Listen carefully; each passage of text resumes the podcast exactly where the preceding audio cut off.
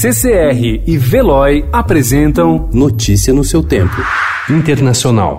In Nevada, we have just put together a multi-generational, multi-racial coalition which is going to not only win in Nevada, it's going to sweep this country.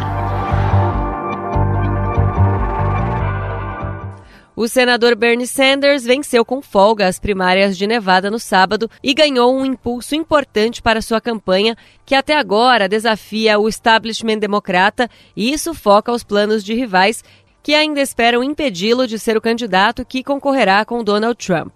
Mais uma vez, o ex-vice-presidente Joe Biden decepcionou.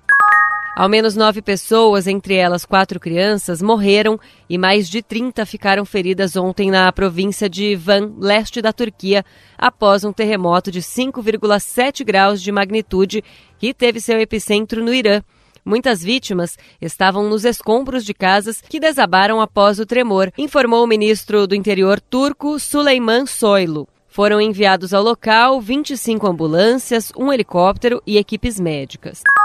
O partido da chanceler alemã Angela Merkel sofreu nova derrota eleitoral ontem em Hamburgo, em meio a uma crise interna. A CDU, que busca um líder depois que o sucessor de Merkel jogou a toalha em meados de fevereiro, caiu para terceiro lugar, com cerca de 11% dos votos, em comparação com os 15,9% da eleição em 2015, segundo a rede pública ARD. Notícia no seu tempo. Oferecimento CCR e Veloy.